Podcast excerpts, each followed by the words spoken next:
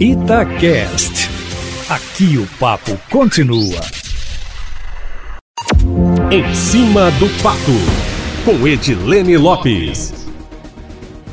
Nós vamos retomar um pouquinho o primeiro debate de TV que ocorreu ontem em Belo Horizonte na TV Bandeirantes e que não contou com a presença do prefeito Alexandre Calil do PSD, que é candidato à reeleição, conforme nós adiantamos também na coluna em cima do fato que ocorreria. Convidados, os outros dez compareceram. O debate de duas horas e meia transcorreu sem fortes emoções. As duas candidatas mulheres, Luísa Barreto, do PSDB, e Áurea Carolina, do PSOL, compareceram e fizeram questão de reforçar a importância da representatividade. Luísa chegou a perguntar a um dos adversários se não estava na hora de a capital ter uma prefeita mulher.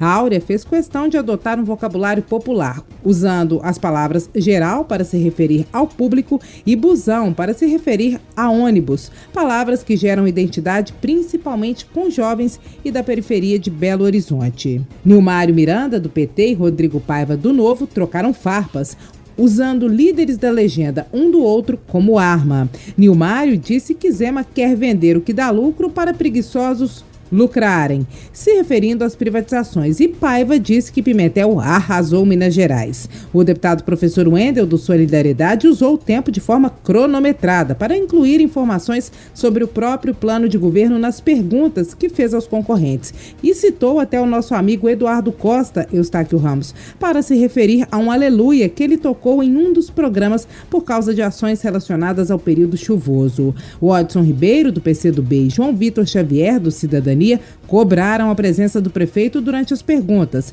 E João Vitor falou mais de uma vez que vai para o segundo turno com Calil e foi apontado por Áurea Carolina como quem contou vantagem antes da hora. Fabiano Caseca, do PROS, com seu jeito mineiro de falar, também disparou contra a administração atual. Marcelo Souza e Silva, do Patriota, falou com foco na área do comércio, que é o setor de origem dele. Lafayette Andrada, do Republicanos, aparentou mal-estar e deu uma respirada funda no início do debate, mas a equipe dele disse que ele havia perdido um parente no dia anterior e ele próprio disse depois à nossa reportagem que estava se sentindo bem e entusiasmado com a campanha. Agora, Eustáquio Ramos, vamos a informações que todos querem saber neste momento. Quais são as datas dos próximos debates na TV? E eles vão ocorrer? Vamos lá, a coluna em cima do fato adianta para você em casa. A TV Record vai se reunir na semana que vem com representantes de candidatos e vai propor debate com a participação de 11, assim como ocorreu na Band, usando o mesmo critério. Quem for de partido com pelo menos cinco parlamentares no Congresso participa e, se todos estiverem de acordo com as regras, o debate deve ser realizado na TV Record no dia 7 de novembro, uma semana antes da eleição. A Alterosa, em função da pandemia, optou por não fazer fazer o debate e vai fazer entrevistas individuais ao vivo no Jornal da Alterosa Noite, de 22 deste mês até o dia 12 de novembro. E a TV Globo vai se reunir com representantes de candidatos também na semana que vem e vai ter debate se os concorrentes concordarem com as regras. A proposta da TV Globo, por causa da preocupação com a pandemia, deve ser de realizar o debate com apenas quatro candidatos para não gerar aglomeração.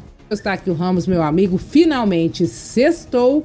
Amanhã, amanhã não, no domingo eu tô de plantão e na segunda-feira eu volto, sempre em primeira mão e em cima do fato.